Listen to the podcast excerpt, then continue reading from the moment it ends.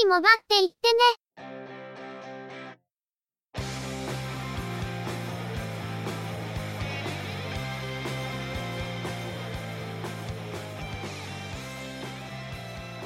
通信業界、モバイル、IT に関するニュースや話題を取り上げ、中の人が意見を述べたり、製品レビューまがいのことをしたり、様々な体験について、ご紹介していくポッドキャストです。ゆくもばのおしゃべりはすべて、合成音声によってお送りしています。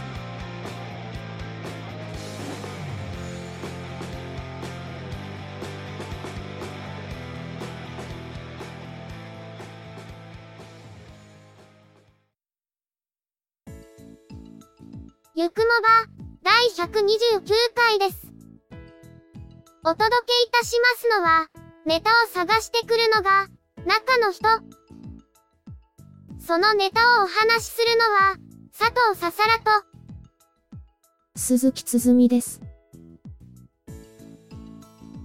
先週導入した新しい Wi-Fi ルーターは最初の設定にひどく苦戦しましたが、設定が終わってからは思っていたより安定している感じです。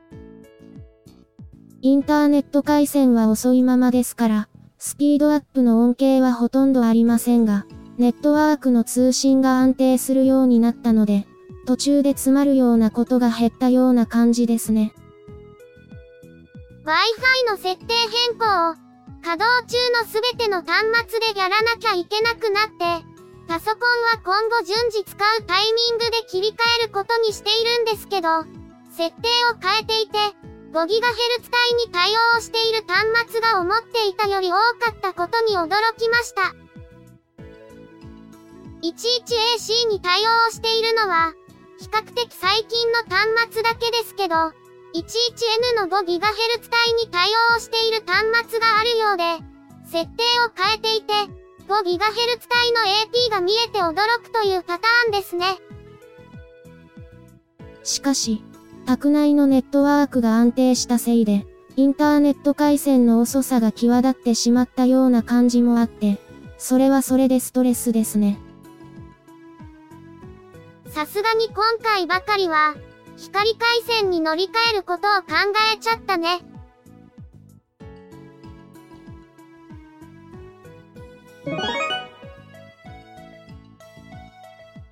それでは、今回のニュースです。キングジムは、デジタルメモツール、ポメラの最新モデル、DM200 を、10月21日に発売することを明らかにしました。シリーズで初めて、Wi-Fi 機能を備えた製品で、iPhone のメモアプリと同期したり、クラウドストレージやプリンターにメモを送信することができます。日本語入力には、従来からジャストシステムの ATOC を採用していますが、DM200 では、従来品の3倍の語彙数の ATOC for Pomera Professional を搭載。ディスプレイは7インチワイドに大型化し、キーピッチも 17mm に拡大され、バッテリーはリチウムイオン電池になり、連続18時間稼働するとのこと。なお、従来モデルの DM100 は、在庫限りで販売を終了するとのことです。文章を多く書く、ライターさんやブロガーさんには人気のツール、ポメラの新製品です。コンパクトなパソコンではなく、あくまで文章を書くことに特化したツールですが、それだけに、非常に快適な文字入力環境が揃っています。今回、細かな部分の強化も図られていて、アウトライン表示への対応や、テキストのエンコード形式が、従来のシフト JIS に加えて、UTF-8 にも対応するため、プログラムのコーディングにも使いやすくなったのではないでしょうか。しかし、それならそれで、ウィッチテキストの出力にも対応して欲しかったところですけど。初めて Wi-Fi を搭載したことによる新機能、ポメラシンクは、iOS や Mac のメモアプリと双方向に同期を取る機能で、同期には iCloud ではなく、Google の Gmail を使うため、端末に Google アカウントの登録が必要とのこと。なお、リアルタイム同期ではなく、ポメラ側ではユーザーが指定して同期を実行する形になっているとのことです。ポメラシンクは、Android や Windows はサポート対象外としているとのことで、これは非常に残念です。これについては、今後対象に含まれることを期待したいところですね。しかし今回の DM200 で、一番大きな変更は、乾電池駆動からリチウムイオン電池駆動になったことではないでしょうか。確かに、前のモデルの DM100 では、アルカリ乾電池で最大30時間、エネループでも最大25時間は動く、というのが売りだったからね。しかし、乾電池って意外に入手や管理が面倒だったりするし、最近はモバイルバッテリーを持ち歩くことも増えたから、バッテリーを搭載して、出先で充電できる方が便利、ということなのかもしれないね。それにしても、先のモデルの半分強程度の駆動時間で、200g くらい重くなってしまうのを、ユーザーはどう評価するか、ちょっと興味があります。そこに納得がいかない人は、早めに BM100 を買った方がいいかもしれませんね。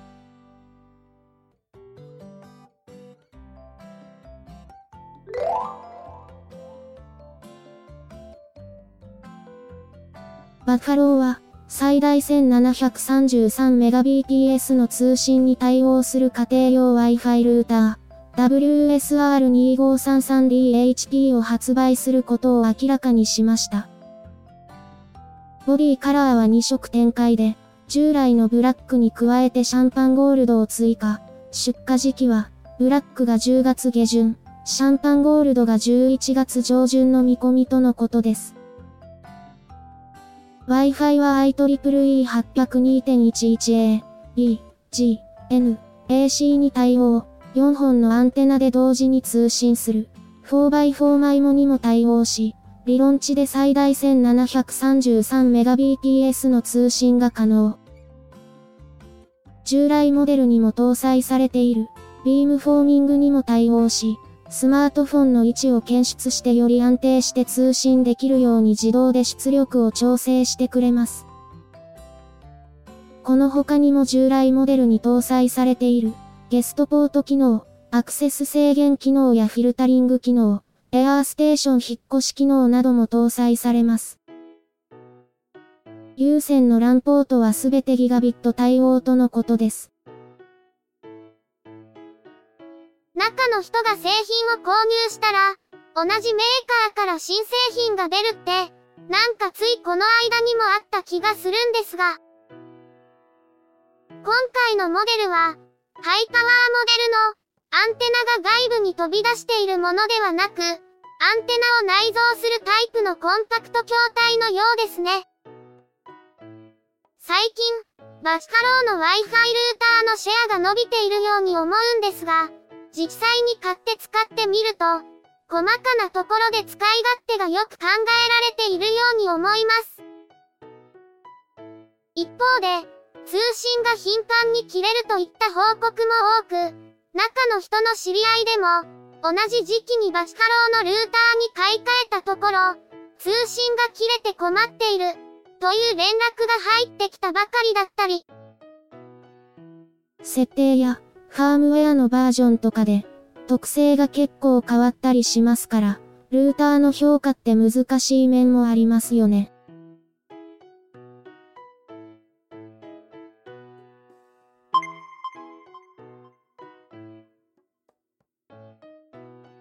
ワコムは、クリエイティブ用途向けの Windows 10タブレット、ワコムモバイルスタジオプロを発表しました。13.3インチ、WQHD 解像度の4モデルと、15.6インチ、4K 解像度の2モデルの計6モデルをラインナップ。15.6インチモデルには、NVIDIA、クアドロシリーズの GPU を搭載し、Photoshop、イラストレーターや CAD も動作するとのこと。CPU は、インテルの Core i5 か Core i7 を搭載。それぞれのサイズの上位モデル。Core i7、メモリー 16GB、ストレージ 512GB を搭載するモデルには、インテルの 3D 認識カメラのリアルセンスと、3D スキャニングアプリケーションが搭載されるとのことです。価格や発売日は、後日案内されるとのこと。Windows 10を搭載するタブレットですが、変換アダプター経由で別の Windows や Mac と接続して、外付けの液タブとして使うこともできるそうです。ペンタブレットとしては、ワコムプロペン2に対応し、筆圧レベルや精度は従来品の4倍になっているそうですね。なかなかのモンスタータブレットですが、 Surface Pro と競合するかというと、ちょっと方向性が違うような気がしますね。しかし、上位モデルは Surface Pro の上位モデルや、 Surface Book あたりと競合する価格帯になりそうな予感もしますが。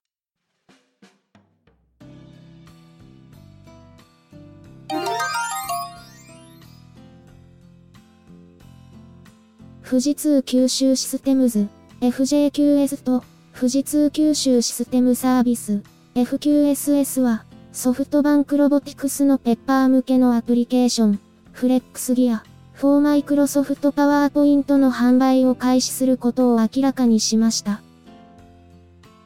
FJQS と FQSS はソフトバンクロボティクスのペッパーパートナープログラムによりペッパーのロボアプリ開発パートナーとして認定されているとのことです。フレックスギア for Microsoft PowerPoint は、 Pepper のロボアプリと、 PowerPoint のアドインで構成され、 PowerPoint のアニメーションに合わせて、ペッパーが喋ったり、リアクションをしたりするというもので、設定されたアクションは、 PowerPoint のスライドショー実行時に Pepper にリアルタイムで送られ、指定したアクションを実行します。スティーブ・ジョブズになる時代に。キーノートじゃないんで、ジョブズは無理っぽいです。じゃあ、スーパーササダンゴマシンで。なんで煽りパワポですか？ペッパーの声って、煽るのに向いてるかなって思って。そろそろボイスロイドの会社の中の人に怒られますよ。どっちかというと、タミヤスさんに怒られる気がする。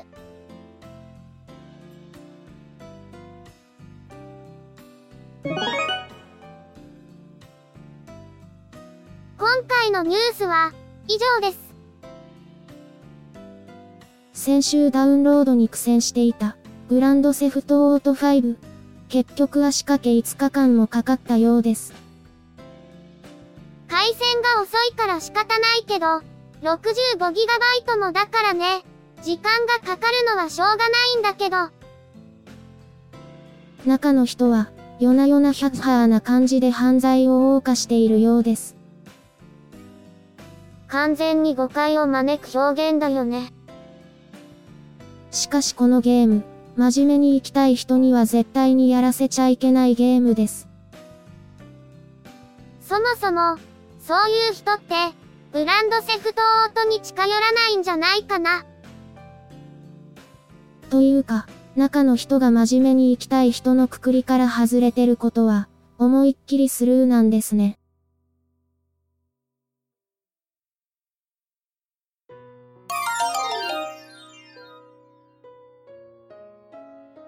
ゆくもばでは、お聞きの皆様からの、ご意見、ご感想などのコメントをお待ちしています。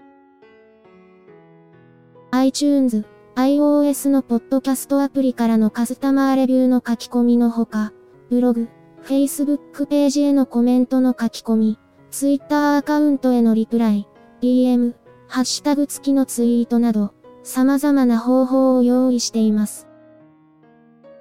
いずれの方法でも、いただいたコメントは、中の人はちゃんと目を通していますので、遠慮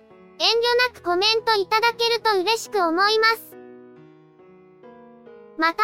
いただいたコメントは、ゆくもばの中で紹介させていただければと思っています。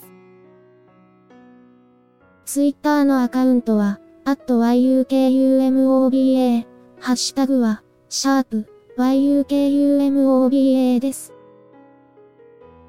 ブログ、Facebook ページなどは、番組名でググったら出てきますので、ぜひ、検索してみてくださいね。また、YouTube 動画へのいいね評価、チャンネル登録、コメントもいただけると、続けるモチベーションにつながりますので、ポッドキャストともども、どうぞよろしくお願いします。